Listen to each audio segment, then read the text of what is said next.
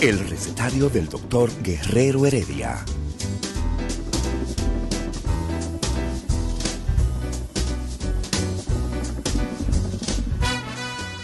Una respuesta para cada pregunta. Una receta para cada problema.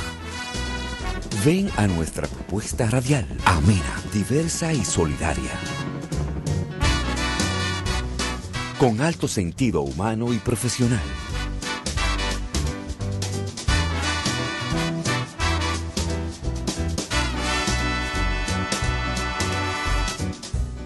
Buenos días. Bienvenidos al recetario del doctor Guerrero Heredia.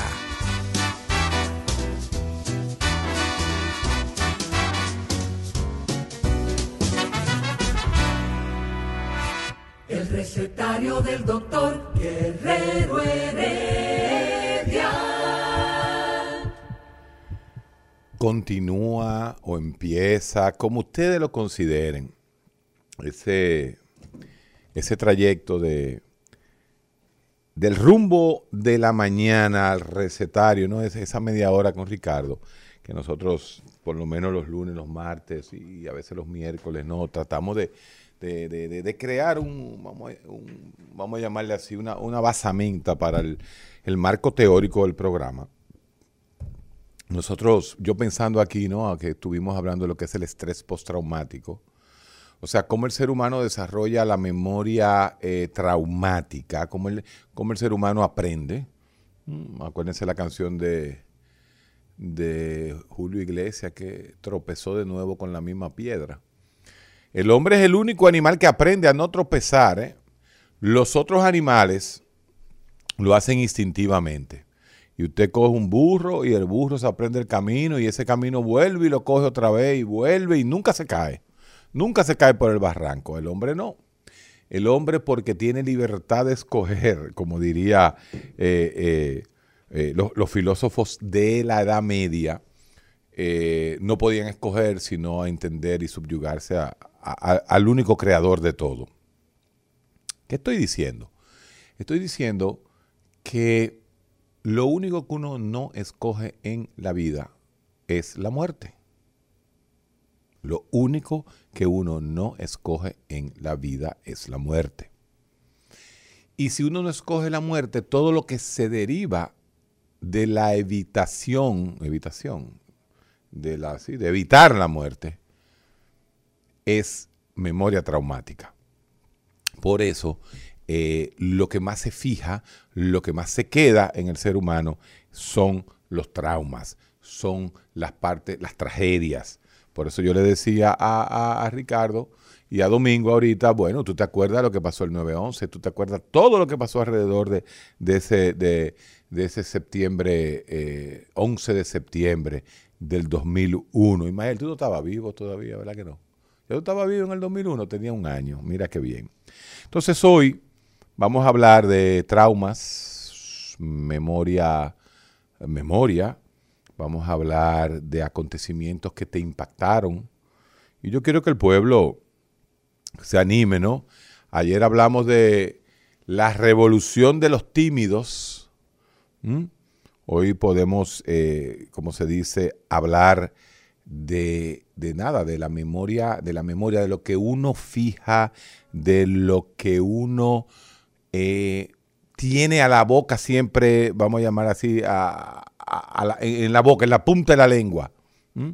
Siempre hay algo que es traumático. Fíjense que hasta en las canciones, las canciones más famosas en la historia de la humanidad, es más, hay géneros musicales que son, por ejemplo, no hay una canción que no sea de muerte en la ranchera. Muy pocas rancheras tú puedes decir que, que, que son de alegría. Y no vamos a hablar del tango tampoco, ¿verdad? Pero, pero vamos a hablar de la memoria, de cómo uno fija la memoria. Cualquier pregunta que ustedes tengan con respecto a, a, a, a, a estos temas, ¿no? Buenas. Sí, buena, doctor. Usted ahorita aseveraba que, que casi todos le tenemos miedo a los temblores. Sí. El caso mío es excepcional. A lo que yo le tengo un pavor, una cosa tremenda, que me pongo muy grave, sí. es al fuego. De al hecho, fuego, cuando, al fuego, sí, pero claro, claro. lo que pasó el fin de semana con la Farmacia Hidalgo. La farmacia sí, Hidalgo, llegaron los humos y la cosa a mi sector, Sí. ahí en Arroyondo, y yo me quise morir. Yo no dormí la noche, pega el temblor, nada, para nada. Tal vez tiene que ver el hecho de que yo he tenido que que convivir con eso, digamos. He vivido en países donde hay muchos movimientos telu- Ah, bueno, telúricos, exacto. Y tal vez por eso, no sé, pero no, mira, lo que yo decía era que se ha demostrado que existen genes específicos en todo el mundo, en todas partes del mundo, en cualquier, en cualquier región relacionada con el miedo al temblor de tierra. Pero el fuego, el fuego es muerte. El fuego es vida y el fuego es vida y es muerte. Consumidor. No, Muchas claro que sí, claro que sí, claro que sí. Así mismo es. Eh, no, no, el, el fuego, imagínate tú. eh, cuando el hombre logra controlar el fuego, es que se hace más, más agresivo y más violento. Vamos a hablar de eso ahora. Buenas, Buenos días, bendiciones. cuénteme. Hello, hello. Mi fobia, doctor. Ah, fobia. No, no, mi temor. Sí, su temor. Los relámpagos. No Otro, los truenos, no, el relámpago. el relámpago. No, no, claro. Ay, Dios Porque acuérdate que el Sí, relámpago... como la doña, el, juego hay que, el fuego hay que respetar. Ah, el fuego hay que respetarlo, pero el relámpago es fuego. Sí, Inclusive cuando el hombre controló el fuego fue a través de los relámpagos y de los fuegos que armaban los rayos cuando caían. Cuando caían, sí. Acuérdate que el relámpago y el rayo caen al mismo tiempo porque el relámpago es la luz. Sí, la luz de cuando cae el rayo. Exactamente. Yo no era tan así, pero una vez yo estuve cerca de donde cayó un rayo. Sí. Y a mí se me acalambró el cuerpo y desde ahí me Ah, quedaba. imagínate tú. Ajá. Y mira lo grande que los rayos no caen. Dicen que los ¿Cómo rayos suben, es de la tierra que salen. Suben de la tierra. Sí, así Yo mismo leí es. eso, sí, sí, sí. Pero, pero todo el mundo habla de, de- de los rayos cuando caen los rayos. Sí, el relámpago tiene mucha relación con el fuego, definitivamente. Buenas. Buenas. Estamos llenos. Buenas. Sí, doctor, buenos días. Dígame. Eh, yo ayer estuve, no sé si un problema o que el caso es que yo, déjeme bajar un poquito de radio. Breve. Yo me desperté, yo tu- tuve un sueño, entonces un sueño que estaba peleando con alguien, discutiendo, Sí, y me sofoqué en el sueño. sí. pero cuando despierto, de- yo tengo problemas de hipertensión. Sí, tenía la presión alta. No, estaba como si tuviera taquicardia. Sí, sí. Y Eso, entonces abrí los ojos y me quedé tranquilo a ver si era por el sueño y fue bajando al pasillo. sí. Eso es, eso es, eso es normal. Sí, eso es muy normal. Por eso es que uno sueña en la fase REM para poder, eh, como se dice, paralizar el cuerpo y que las funciones no aumenten. Porque si usted sale en un sueño, imagínese que usted tenga una pesadilla donde le está cayendo atrás a un tiburón, usted le va a subir la presión. Pero hay mecanismos que contraponen, ¿no? Por eso es que en esos momentos, en la fase REM, el cuerpo está paralizado y, eh, como se dice, el cuerpo durmiendo y el cerebro a todo lo que da pensando. Una pregunta, pero será entonces por eso que cuando usted tiene esos sueños fuertes, sea de lo que sea, cuando va a entrar a, a- a- a lo- al final del sueño, en la muerte o en lo feliz, usted despierta. Bueno, usted puede en la mayoría de los sueños saber que está soñando. Y a veces, si no voy a seguir en este sueño, no voy a seguir en este sueño. Sí, eso pasa. Principalmente cuando uno sueña en las fases más, más, más superficiales del sueño. Pero el sueño es vital. Inclusive nosotros los psiquiatras no podemos considerar... Pregunta cuando usted termine de Sí, eh, nosotros no podemos considerar que las pesadillas son parte de un proceso eh, de enfermedad. Todo el mundo tiene pesadillas porque usted se pasa la noche entera, la gran mayoría de la noche usted se la pasa soñando. Lo que pasa es que usted no recuerda lo que sueña. Porque soñar es casi pensar de una forma más desinhibida, como dicen. Dígame su última pregunta. Correcto, gracias. Usted sabe, doctor, que yo, y lo he practicado muchas veces, yo sé, por ejemplo, yo así me duermo, me quedo dormido, pero despierto, es como el cerebro, Sí. y miro y lo que y me voy así dormido y yo veo la claridad, veo todo, pero yo sé que estoy dormido. Sí, sí, sí, no, ese, ese es el sueño normal, amigo. Eso es lo normal. La mayoría de las personas saben que están soñando, inclusive tienen cinco y seis pequeñas despertadas y no pueden dejar de seguir soñando lo mismo. ¿Eh? Fíjese ese detalle, tú te despiertas, tú abres los ojos y dices, óyeme, qué sueño más malo tengo. Y cuando te vuelves a dormir, sigues en ese mismo sueño. Y no puedes salir de él. Buenas. No nos metamos en el sueño, que siempre terminamos. Ese es uno de los temas más apasionantes que hay en psiquiatría. Buenas. Buenas. Le hablo desde Nueva York. Nueva York, dime. Nueva York. ¿Te vacunaste Mira, ya? Voy a compartir una experiencia que yo tuve ahora que ustedes están hablando de eso del fuego. En ¿De qué parte del sur tú eres? De Asua. Tú eres azuano, te nota. Tira, tira piedra. Yo peleé cuando en, en el 19. Wow. En la, en la, del 19 de marzo. Mire, doctor, eh, en 1947 a un señor que le decían viejo se le quemó la casa en Sí. agua. Y, y en estos días, yo nací en el 43, Sí. y yo recuerdo eso perfectamente. Inclusive yo estaba pequeñito y fuimos a los escombros a ver Sí. y ahí, ahí yo recuerdo que encontré un, un reloj de esos que tienen dos campanitas quemado. Tienes yo esa imagen. Y, y- y se lo enseñé a los amiguitos. O sea, eh, yo lo estaba comentando eso en estos días con un amigo que tiene 84 años, Sí. que, que es azuano también. Que, que ese sí vivió, ese sí vio el fuego de la casa. él lo vio y me dice, ¿y tú te recuerdas de eso? Y le digo, sí, yo tenía cuatro años, pero me recuerdo y le conté el episodio totalmente, que era que el señor era chofer y estaba con gasolina limpiando Sí. eh, limpiando hierro de, de cosas y parece que prendieron un fósforo y ya usted sabe el desastre. Pero quise compartir eso porque es una realidad. que Cuando hay tragedia, eso se le siembra a las personas, aunque sean pequeños, se le queda ahí. Claro que sí, que eso es lo que más se queda así mismo. es. Fíjese, usted se acuerda, y usted vive en Nueva York desde hace cuánto tiempo? Eh, tengo 12 años, Ah, 12 años nada más. ¿Te vacunaste? Pero voy a vacunarme. Pero, pero ya, tú tienes que, a ti te toca de hace años. Porque- porque creo que el virus me dio, porque a mi esposa le dio, yo sentí algunos síntomas, pero voy a chequearme a ver si tengo... Tienes que ponértela, aunque sí, pero si te la... Pero sí. tengo que ponérmela así. Póngase porque su vacuna. pues, Porque yo recuerdo cuando pequeño que yo, eh, todas esas vacunas que le pusieron a uno y, de- y ya desaparecieron todas esas. Te ayudaron, tú estás vivo por esa vacuna. Y de Asua a Nueva York hay mucho grado menos de temperatura, ¿eh? Hay que cuidarse, póngase su vacuna, amigo. Buenas, Saludos. diga usted. Buen día, doctor. Eh, yo le tengo dos preguntas. La primera pregunta es si la opresión puede ser una causa de trauma. La opresión. Si como que alguien, por ejemplo, un- un- una persona con poder que oprime a otra y esa otra persona como que se sienta viva, tengo un trauma por eso. Bueno, pero recuérdate que esa es la base del resentimiento social y del resentimiento político, la opresión Eh, del más poderoso a uno.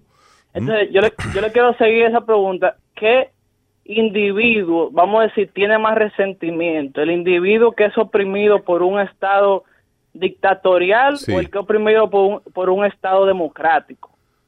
Diablo. Pero óyeme, muchacho, tú estás profundo. Bueno, eh, los posmodernistas te van a decir, y, y el mismo, el mismo Lavo Zizek y Shulhan te van a decir, que la manera de opresión de ahora es haciéndote a ti un individuo productivo y en vez de decir no puedes, tú dices ahora sí se puede. Y te explotan porque la forma de, de que te exploten ahora es poniéndote a consumir. Y el ser humano cree que como está consumiendo, está haciendo, eh, eh, está, eh, eh, está haciendo algo que le gusta. Porque si tú puedes comprarte una franela, hace 200 años tú no te ponías a comprar una, una, una ropa. Antes tú no tenías para comprarte una ropa. Ahora, por más pobre que tú quieras, tú vas a la reguera y te compras tu, tu camisa. Pero es una nueva forma de, de explotación. Es una pregunta súper interesante. Pero que necesitaría yo gente, necesitaría a Ricardo Nieve aquí y el mismo domingo para que entre en el plano más eh, psicosocial, sociológico de la pregunta. Siempre habrá explotación. Siempre, siempre habla, habrá explotación. Que la explotación postmoderna es totalmente diferente. Sí, yo creo que sí, yo creo que, que hemos avanzado. ¿Mm? Si hay cosas que se avanzó en el modernismo, hay el hambre, hay menos hambre, aunque los gap, lo que se llama gap, que son las diferencias, ¿no? Las diferencias sociales todavía existen, pero no hay duda de que, de que la opresión del posmodernismo es muy diferente, muy diferente a, a la opresión tradicional, la física, ¿no? Eh, la vigilancia física, el control del hombre, de la vida del hombre. Ahora, ahora no, se, no se controla la vida del hombre, ahora se controla la producción y los sentimientos y los deseos del hombre. Eso es lo que, lo que busca eh, el nuevo poder, ¿no? el nuevo establishment. Recuérdese que el dueño del establishment ahora es el mercado, no es el Estado. Fíjese que nosotros todos estamos simple y sencillamente a expensa del mercado de las vacunas. No valió Estado, no valió... No, no, no, no. Las vacunas salieron para los que tenían los cuartos para pagarla y punto. Esa es la realidad, como se dice, la realidad real. Pero excelente pregunta eh, sobre dónde hay más opresión en un Estado democrático o en un Estado dictatorial. El Estado dictatorial todavía controla a la vida del individuo, controla los sentimientos básicos del individuo. En un Estado de control democrático son otras cosas, son otras formas, otras formas de control. Porque en el Estado democrático y capitalista lo que tú quieres es consumir, porque el consumo es la base del, del capitalismo. Buenas. Buen día. Doctor, ¿cómo está? Ya usted ve. Bien, Víctor Manuel de Santo Domingo Este. Cuéntame. Doctor, yo quiero hacerle una pregunta. Eh, por ejemplo, estos abogados que la población que viven hablando mentiras, cuando ellos dan tantas declaraciones hablando de esas mentiras, mentalmente, ¿qué daño podría causarle eso? ¿El qué? Repíteme, dime de nuevo para yo buscarte. Los abogados que hablan mentira. Por ejemplo, un abogado eh, te pregunta, por ejemplo, al perjudicado por cualquier caso, eh, dime la verdad que yo me encargo de hablar la mentira. Así que ese es el lema de ellos, ¿verdad? Mm, eso, es, eso es relativo. Lo que hace el abogado es buscar la, la forma dentro de lo legal para buscar subterfugios para para salvar a, su implicado, ¿entiendes? Exacto, pero yo diría que el tú decir tanta mentira, por ejemplo, para salvar a, a, tu defendido, cuando tú, por ejemplo, te acuestas y dices, coño, pero yo perjudicando a una persona para salvar a, a mi defendido, yo entiendo que eso debe causar alguna perturbación mental. Mira, perturbación mental no, porque es que la vida, y nosotros eso lo hemos dicho, vámonos a la parte biológica, que es la mía. Eh, porque hay abogados que, toman eh, eh, banderas muy de, justicia, ¿no? ¿no? No solamente es el abogado que defiende a un criminal y lo quiere sacar. Porque, por ejemplo, en los Estados Unidos, por ejemplo, el caso famoso de O.J. Simpson, la posibilidad de que no haya sido O.J. Simpson, oye, oye, la oye, oye esto, O.J. Simpson fue el, el, el, basquetbolista, el futbolista este, ¿no? Que la mujer apareció muerta en la casa. La posibilidad de que no haya sido O.J. Simpson son mínimas. O sea, fue él posiblemente. Sin embargo, el tecnicismo que usaron los abogados dentro de lo que le permite la ley, lo sacaron de la cárcel. Entonces la ley, la ley no solamente se basa en la lógica, sino en la, justicia no es lógica. ¿Mm? La justicia tiene parámetros que se saben, que se saben que algunos no son justos. ¿Mm? Ni, ni siempre va, eh, ni siempre la justicia aplicada 100% va a dar con el culpable. Puede ser que salve al culpable la propia ley. Estas son las pequeños cazapos que tiene la justicia y de eso se, basa toda la filosofía eh, de la justicia, ¿no? Pero entonces en O.J. Simpson, como yo te digo, bueno, a base de, de tecnicismos, el hombre salió. Entonces, hay cosas, hay abogados que trabajan, eh, los penalistas principalmente, eh, la parte penal, que es la que menos se está usando ahora. Cada día hay menos penalistas en este país y todo lo que quieren hacer, negocio y ese tipo de cosas, derecho civil. Pero eso no solamente pasa con los abogados, vámonos a la vida diaria, vámonos a la política. ¿Tú crees que los políticos manejan la verdad? ¿Tú crees que un Estado se maneja solo con la verdad? No, imposible. Porque es que la biología te lo dice. La biología, el ser humano, la mayor parte de lo que habla, no es que sea mentira 100%, pero está exagerado o está minimizado. Pero la mentira uno habla el 80% de lo que dice, es medio, no es verdad pura. Porque si yo te voy aquí y digo, ¿cómo tú estás? No, yo estoy bien. Yo no estoy bien nada. Yo te dije que estoy bien por, por decírtelo, por cumplir un, eh, vamos a llamarle así, un cometido social.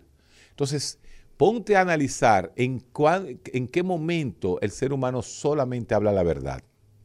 Hay un ejemplo precioso eh, para la gente, por ejemplo, Star, en Star, en Star Wars, no, la otra, Star Trek, Viaje a las Estrellas, donde está el personaje de, doctor, el doctor Spock.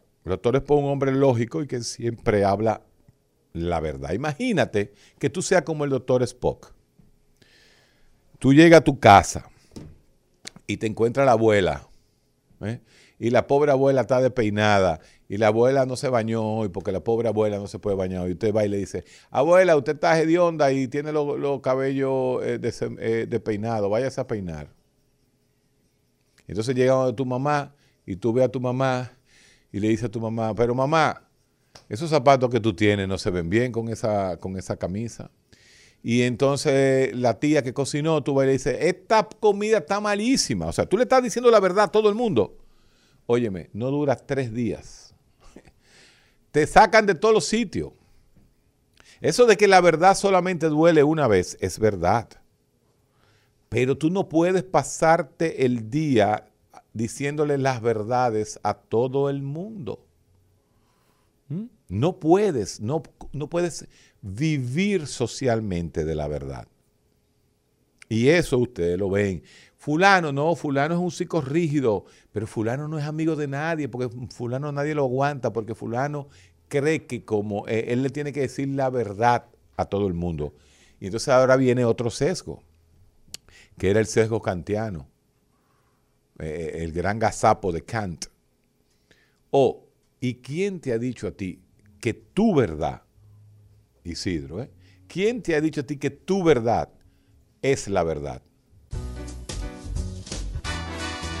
Día de sabiduría y filosofía en el recetario del doctor Guerrero Heredia. El recetario del doctor Guerrero Heredia. Continuamos en el recetario de Guerrero Heredia. Hoy el tema es abierto y el pueblo que tiene lleno las llamadas es el dueño del programa. Buenas.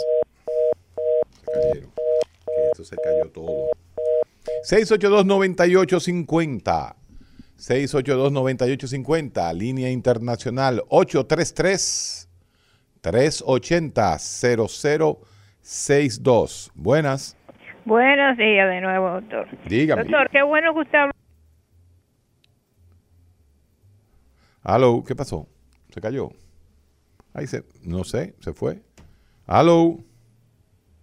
Vuelve y llame, señor. Aló. Buenos días. Díganos. Mira, doctor, eh, es un, yo soy un médico ya de lo, de lo, viejo. Pero yo quiero saber, una confusión. La, aclárame, la vacuna de China eh, ¿es cada 30, es el día, a los 30 días de, de verse puesto? ¿O la India es a los dos meses? ¿Cómo es? Explícame bien que el doctor. No, la, la India creo que es a los dos meses que se va a poner y la, la, la vacuna china, no sé si entre 15 y 30 días. No te puedo asegurar 100%. La China es la Seneca, ¿verdad? No, la China es la Sinovac. Y ese otro punto que yo quisiera... Que aclararan el- bien. porque- No, no, no, no, no, no que aclararan bien. Lo que pasa es que la palabra China es muy estigmatizante y la gente la ve como cuquicá. Señores, eh, la China es Sinovac. Sinovac. Ahí lo que hay son muchísimos eh, eh, científicos de toda parte del mundo Sí, sí, sí, trabajando en el Sinovac. Lo que pasa es que la manufacturan en China. Y la de AstraZeneca, la inglesa, irlandesa inglesa, porque Sí, AstraZeneca no es inglesa, es irlandesa e inglesa. La Correcto. fábrica más grande de ellos está en la India y es lógico. Entonces, Yo me puse, yo me puse el día 2 la, la Sinovac. Tú te Me pusiste la Sinovac, que es la China. Creo que ese es un mes. Alguien que me llame, por favor. Yo no tengo ese dato exactamente Correcto, en cuánto es que se debe poner la Sinovac. Buenas. Saludos, buen día, doctor. Doctor, una, una pregunta. Yo quisiera que usted me hable sobre el fenómeno de las redes. ¿A qué, me refi- ¿A qué me refiero? O sea, por ejemplo, yo no concibo cómo es que alguien, si se va a comer algo, le tiene que hacer una foto. Si va, si va por una carretera, tiene que ir grabando eh, mientras va manejando para subirlo.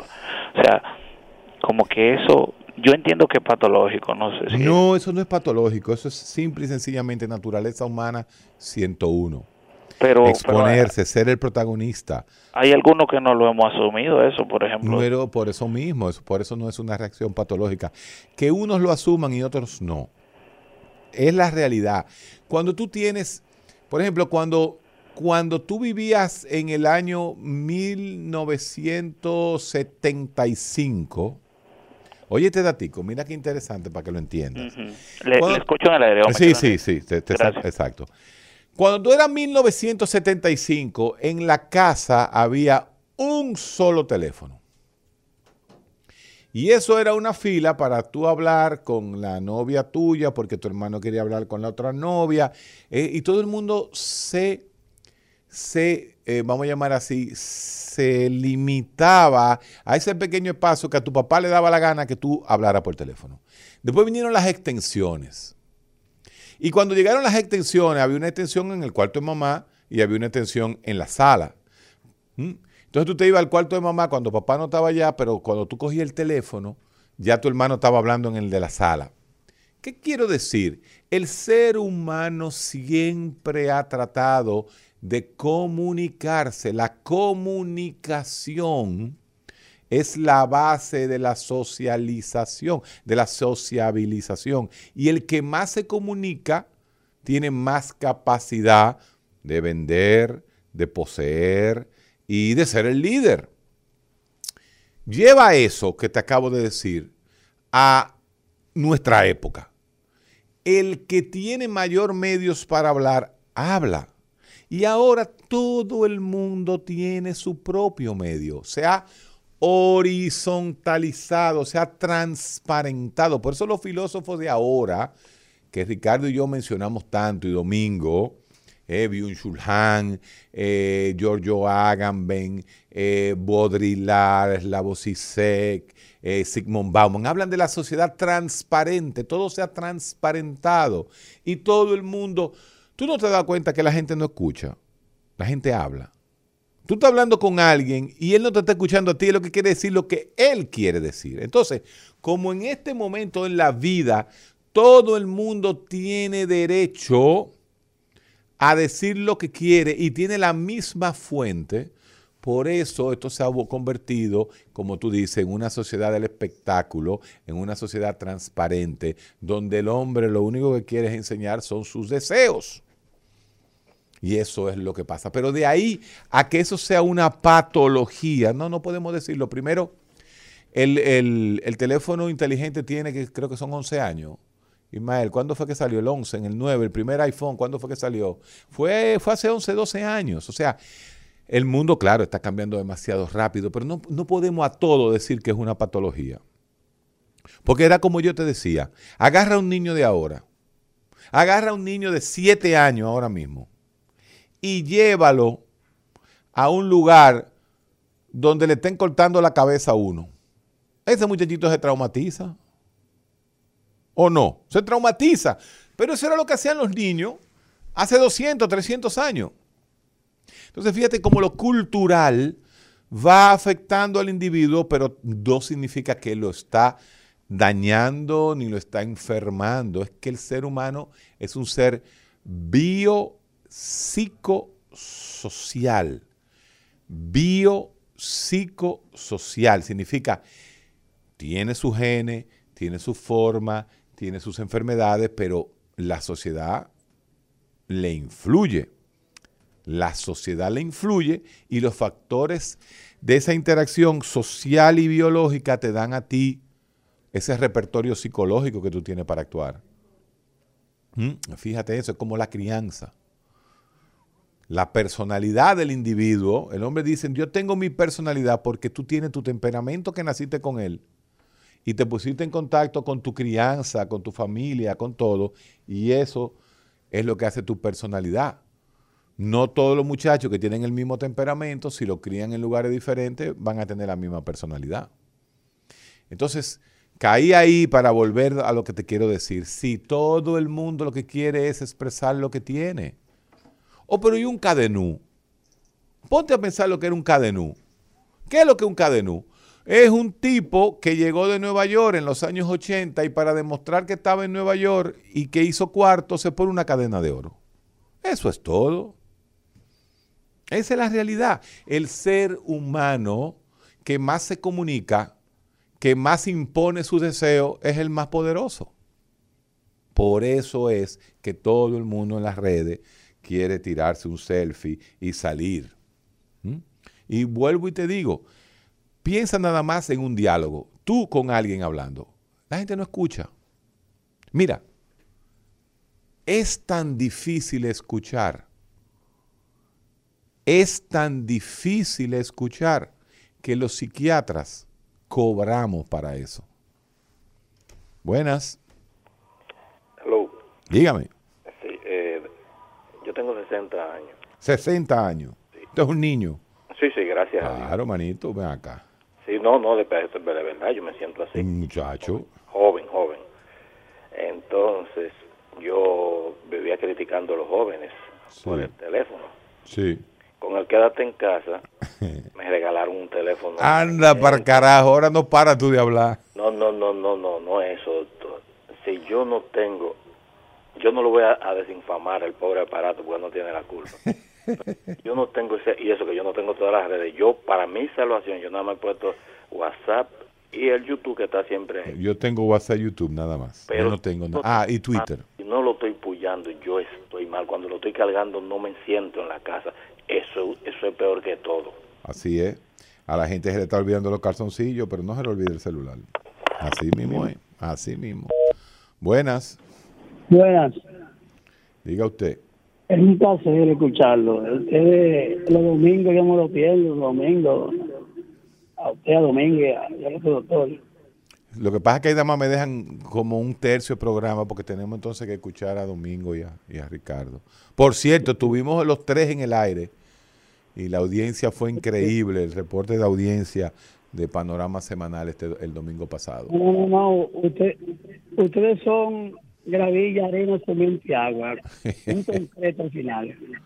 Eh, yo estoy llamando para, porque yo una vez llamé a una emisora que no recibe el nombre y dije una cosa que me dimintió la persona, pero yo lo que escuché que le dije a la persona, si es verdad mentira, pero lo escuché en, en la prensa, en, en los medios de comunicación muy importante, de la, de la prueba que le vendió, que le vendió China a España, que resultó siendo mala. Desmiéntame eso si es mentira, porque... No tengo idea, pero recuérdese, recuérdese algo muy importante, la gente se cree, una prueba contra el COVID no es más que un reactivo si ese reactivo le da el sol, le dio un problema, él se desactiva y no sirve.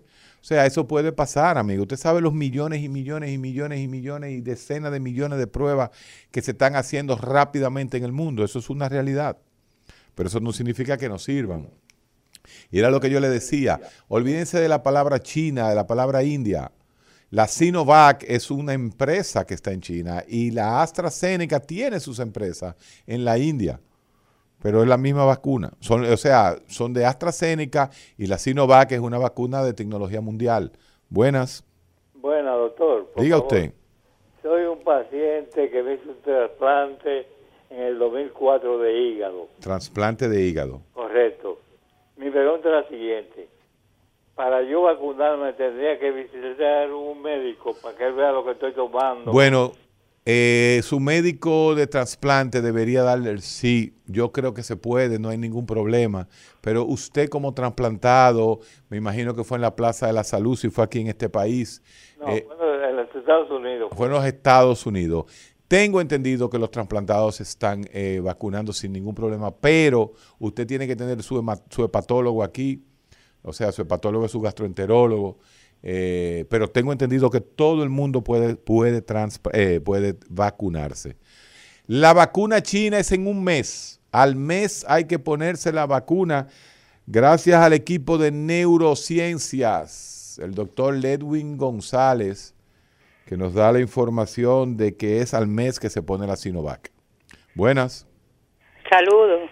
Buenas. Oiga, yo estaba llamando precisamente para decirle que era un mes, porque yo me vacuné el día Sí. 7 de este mes y me dieron para la, la otra vacuna el 7 de abril. Sí, sí, sí, es un mes. Lo que pasa Sí. es que yo lo tenía así, pero me, como no lo tenía 100%, preferí sé. esperar. Sí, un mes Sí. para ponerse la vacuna. Pero para orientar a la persona, usted ve. Usted parte del recetario de Guerrero Heredia.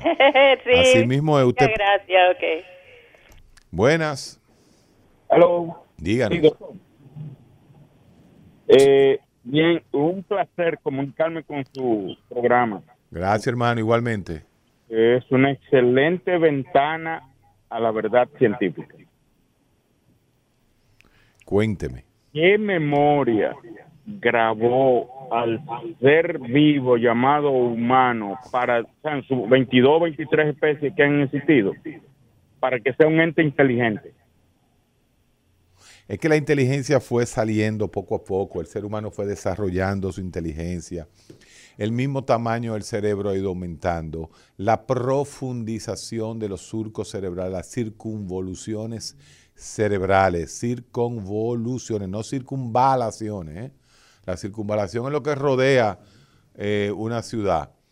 Circunvoluciones cerebrales, eso aumenta la densidad de los tejidos de la neurona. Las neuronas son la, la- la- vamos a llamarla así, la célula inteligente. Eso ha sido una etapa, eso ha sido por evolución.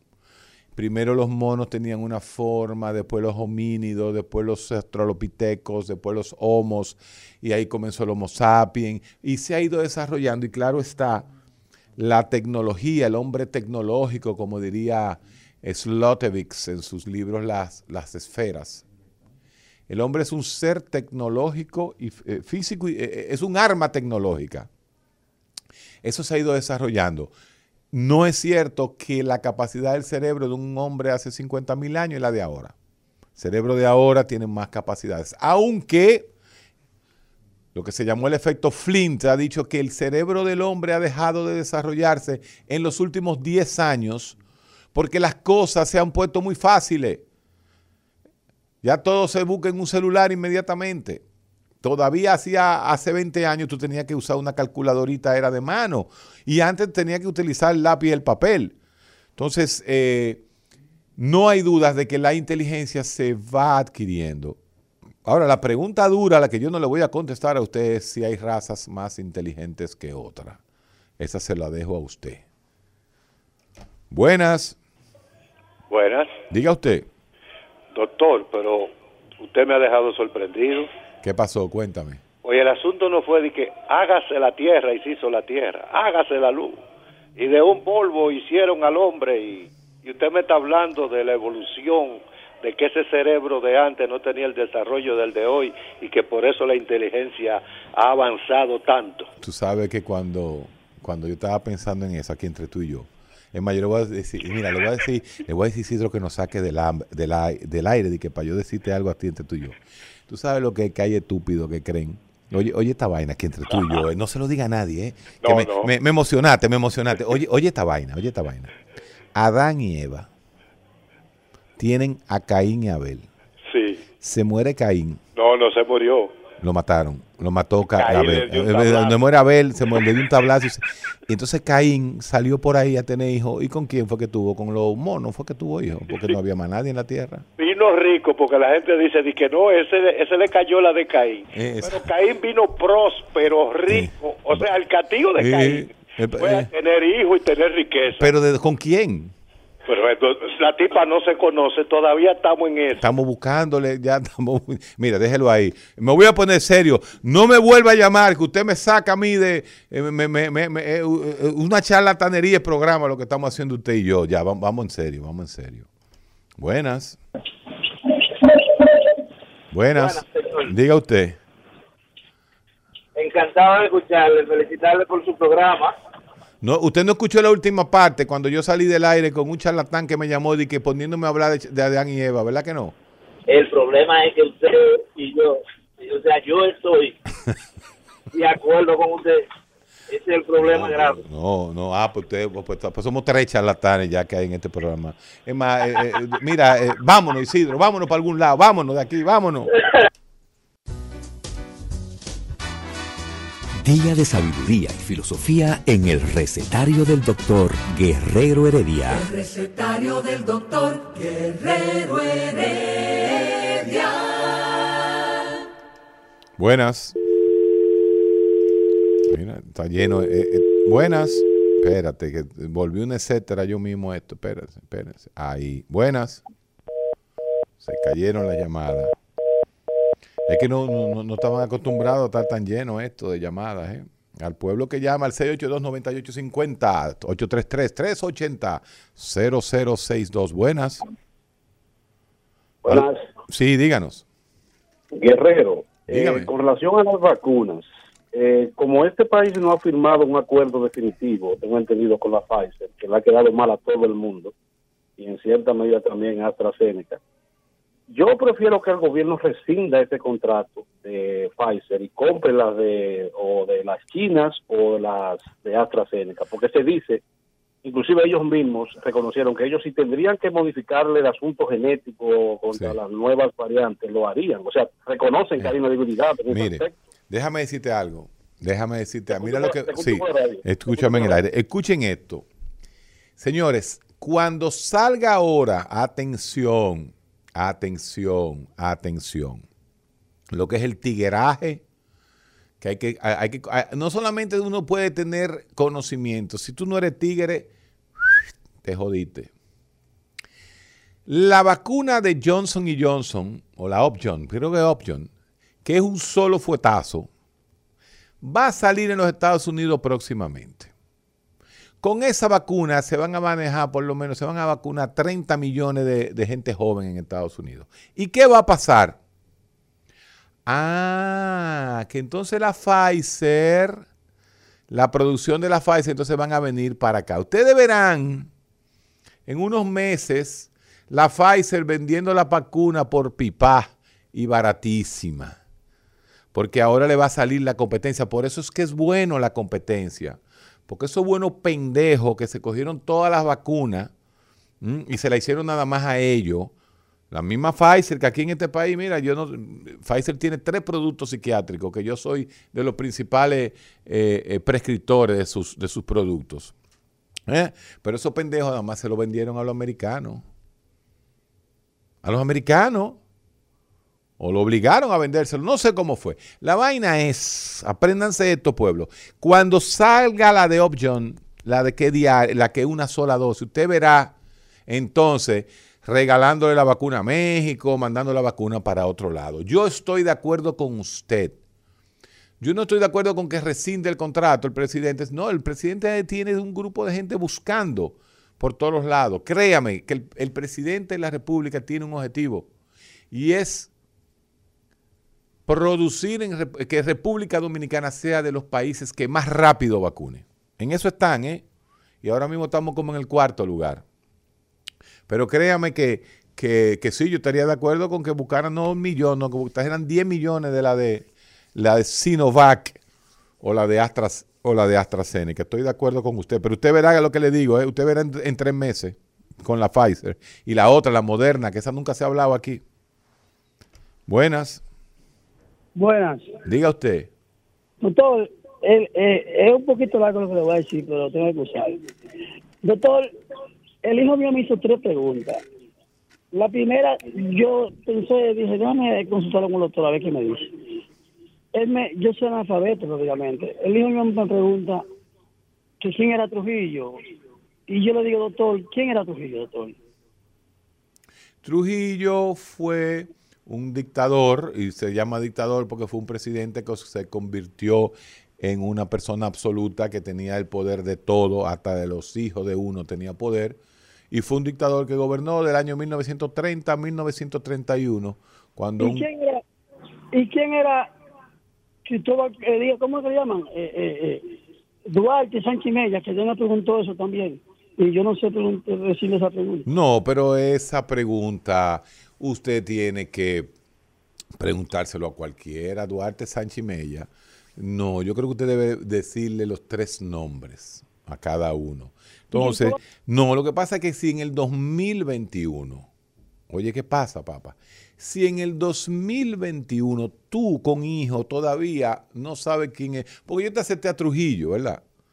Pero que tú no sepas quiénes son Duarte Sánchez Mella, yo no, yo no te puedo ni siquiera leer la, la, intención de lo que me estás preguntando. Me, cogiste.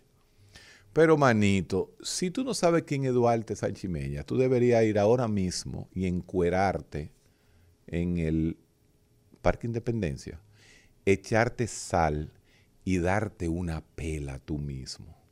Y después que tú te des una pela tú mismo, entonces tú vuelves y llamas Rumba 98.5, el recetario de Guerrero Heredia, y con lo moraote de la pela que tú, misma te di, tú mismo te diste, entonces tú vuelves y me preguntas.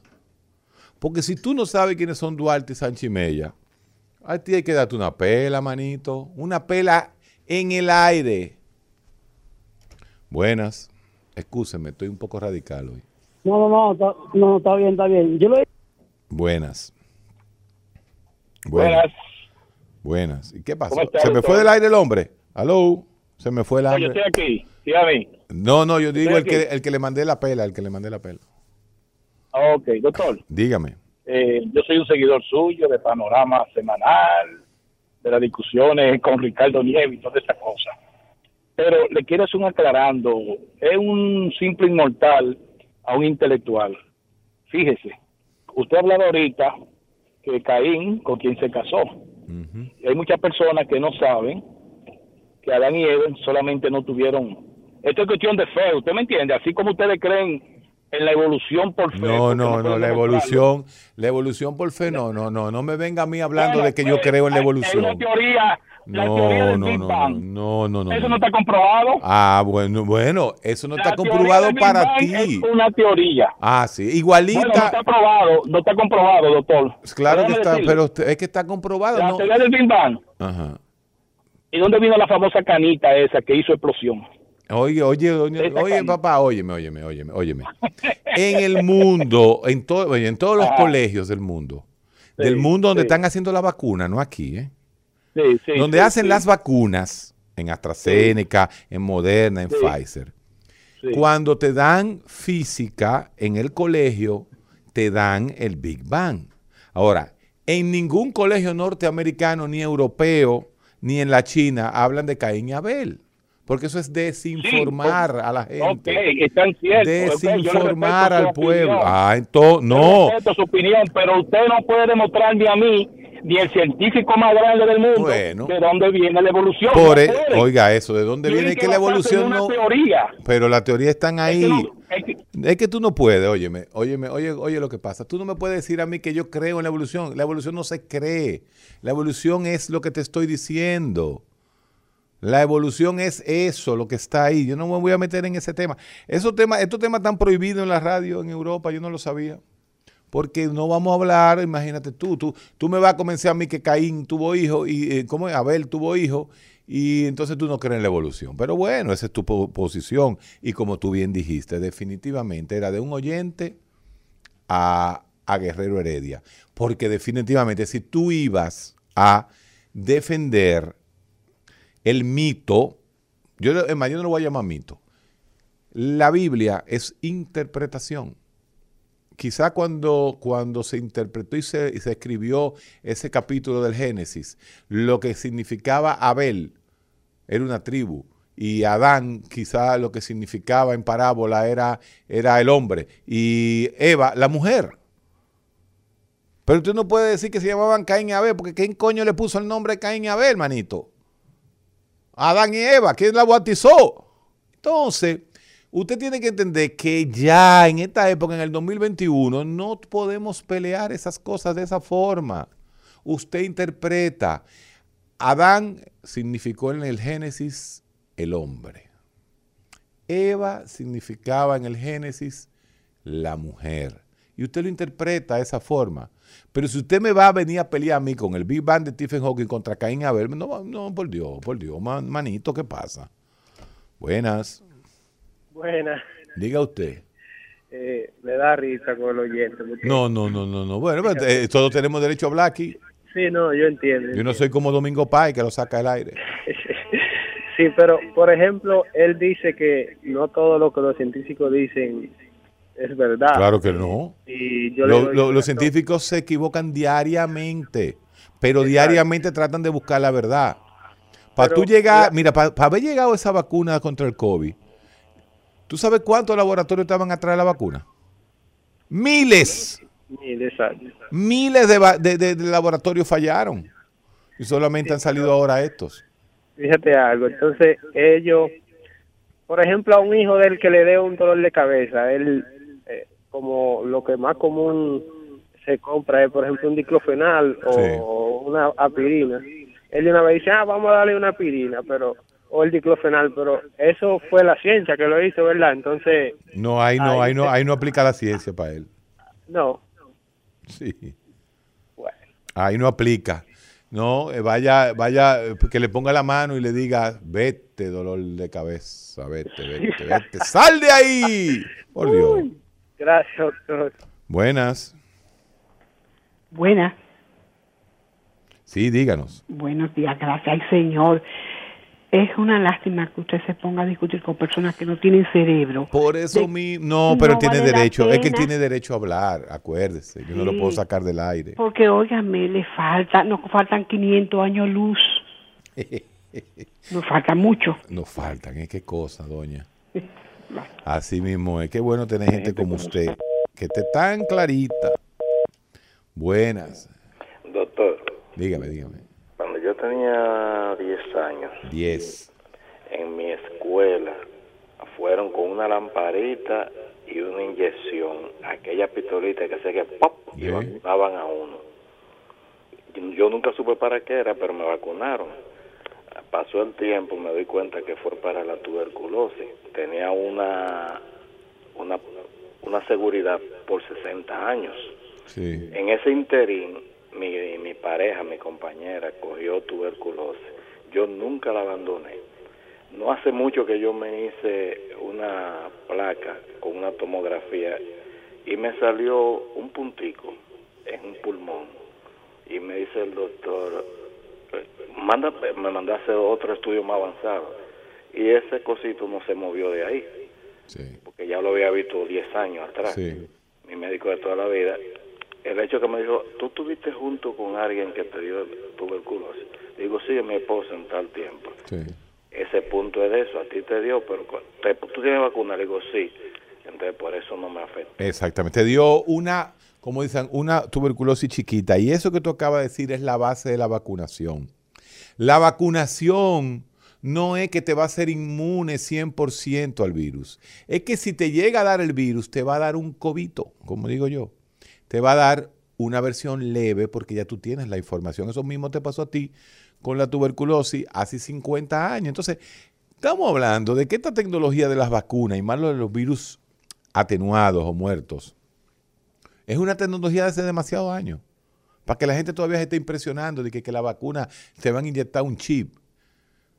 El mismo que cree en el chip, el mismo que cree en el chip, el que está convencido de Caín y Abel. Es el mismo.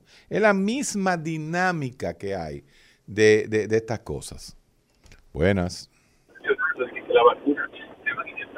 Buenas. Está en el aire. Sí. Díganos. Eh, Baja tu, baja tu computadora, baja tu computadora porque para que no tengas interferencia conmigo.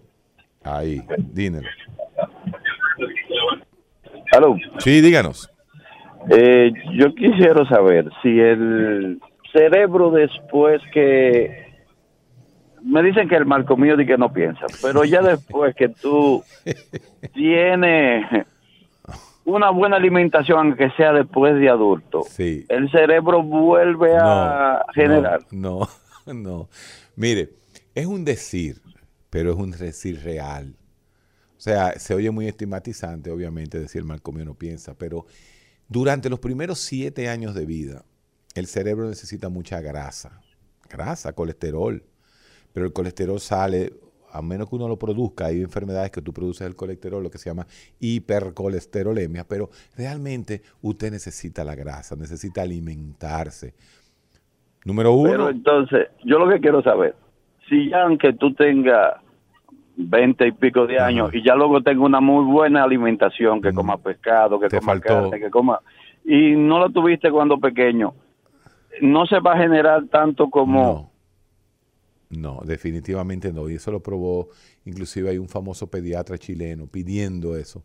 La mejor comida del bebé es la leche materna. Teta. Los primeros Pues tres meses, ah, teta. Lo primero es seno, seno, seno, seno, seno. primer- por lo menos los primeros tres meses.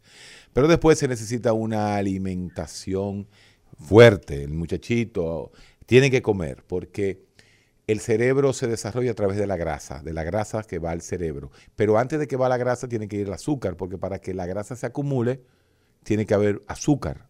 ¿Usted entiende? Porque si no, el cerebro solamente... Bueno, el cerebro usa el azúcar como energía. Pero si usted no come y no tiene azúcar, entonces va a utilizar la grasa. Entonces, lo que se dice es que obviamente los siete primeros años de, de- nutrición son vitales para el cerebro humano.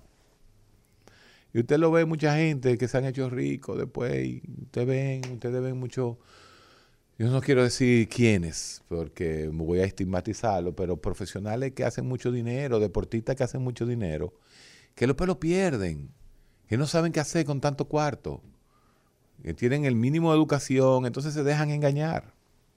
Buenas. Buenas. Diga usted, Buenas, Héctor. dígame. Primero, primero, Héctor, definitivamente felicitarte, porque tengo varios días tratando de comunicarme entre lunes y martes y simplemente las líneas Está lleno esto, hermano, que Lleno. por suerte. Por eso es que está de engreído ya Domingo Páez, porque dije que estamos en primer lugar ya. Definitivamente. Otra cosa, Héctor, referente al joven que llamó. Sí. Sabes que en la India las vacas, las vacas son sagradas. Así es.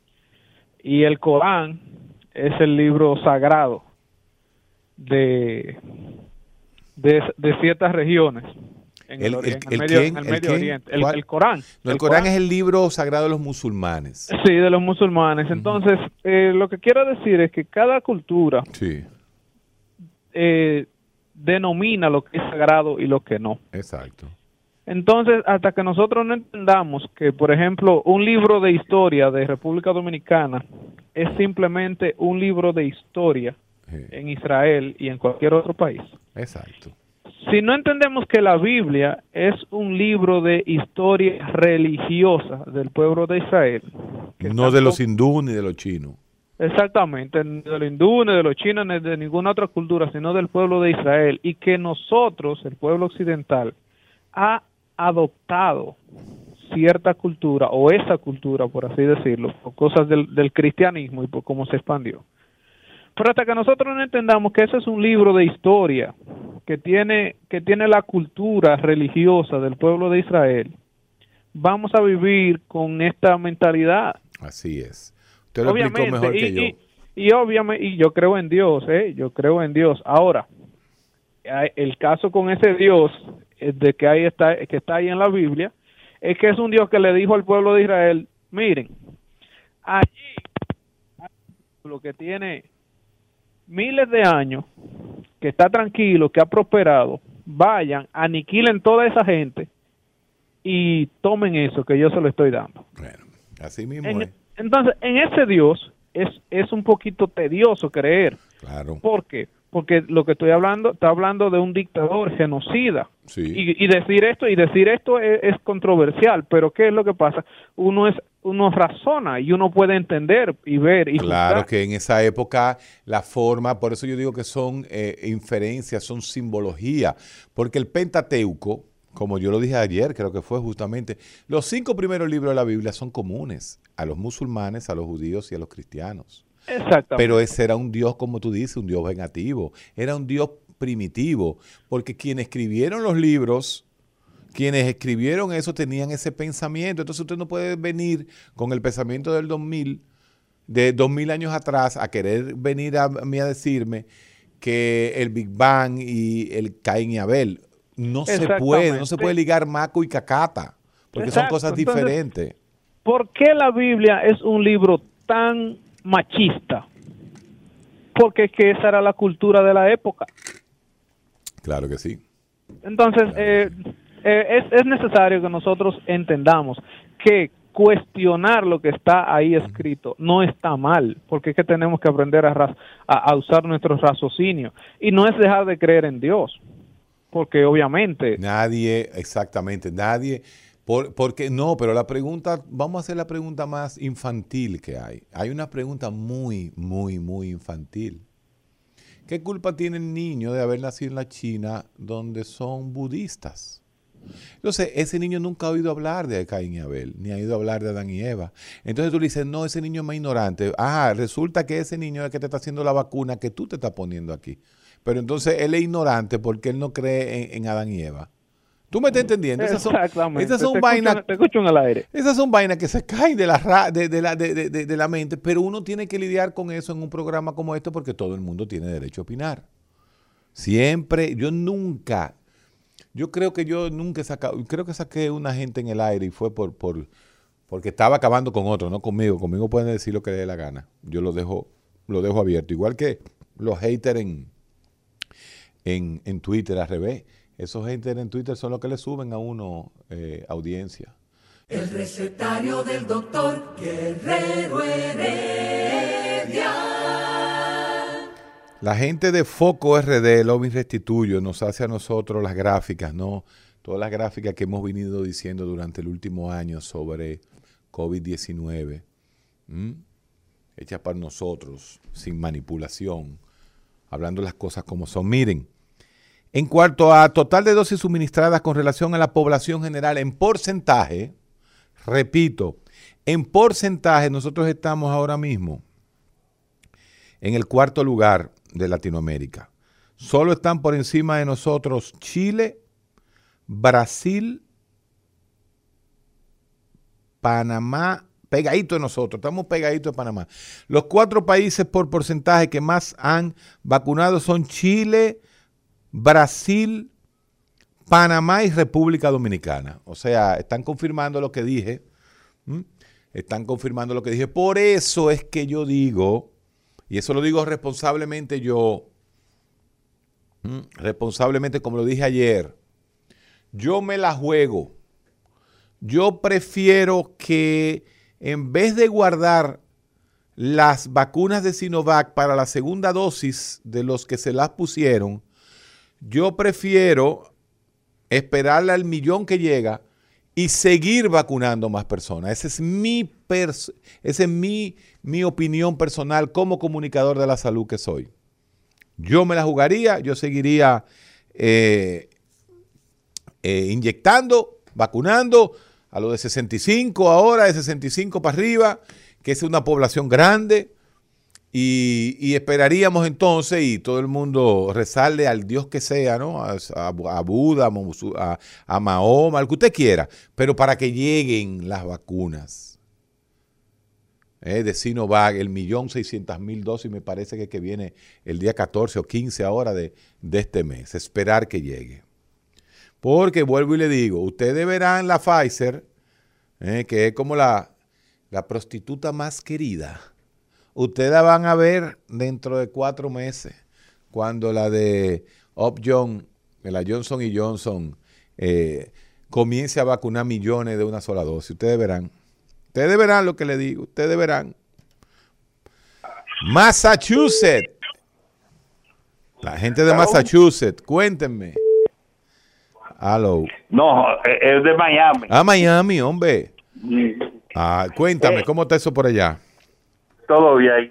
Ya aquí en Estados Unidos Sí. comenzó a vacunarse con la Johnson Johnson. Así mismo.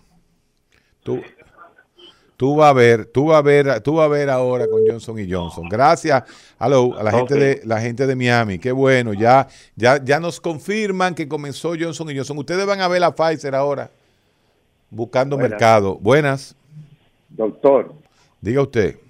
Apenas voy a cumplir mis primeros 65 años. Así mismo. Tengo eh, problemas de hipertensión. Recientemente me colocaron mi segundo stent. Recientemente, hace una semana. ¿Puedo vacunarme sin inconveniente? Dele para allá, No te- hermano. Aquí entre usted no y yo. tengo temor, no tengo temor. Lo que quiero es su, su, su orientación directa como profesional del asunto, ¿entiende? Le doy entonces. Sí, señor. Dele para allá. Me llevaré 100% de usted, gracias.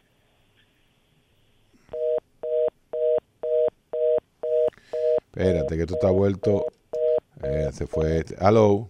Sí, yo sé lo que tú estás Espérate. Ah, tengo dos gente en la. Tengo que dropear a todo el mundo. Anda para el carajo. Hello. Héctor, ¿cómo tú estás, mi hermano? Un saludo para ti. Cuénteme. Sí, permíteme hacerme, eh, permíteme hacer una observación, porque te tengo dos observaciones para el programa. Mira, lo primero es que aún seguimos evolucionando, y no lo sabemos, y también quisiera saber quién amamantó, quién crió cuando eran pequeños a Caín y Abel. Eh, no, esas son, las, sí, esas son las preguntas lógicas que ya la gente. ¡Uh! ay, Dios. la gente, pero bueno, pero la bueno, gente, bueno. eh, es que no hay, es que no hay forma todavía que uno entienda que hay gente que todavía está pensando en eso. Mira, y te doy las gracias por el trato que tú le das a este tipo de personas, mi hermano. Te admiro por eso, honestamente te lo digo. Mira una cosa esto, mira una cosa esto. Siento la gran preocupación que tienen los jóvenes sobre el tema de la evolución Sí, que lo en tu, en tu programa. Claro. Y también el programa que hiciste ayer, creo que va a subir el, el- el- el nivel de dosificación de vacunas de la República Dominicana.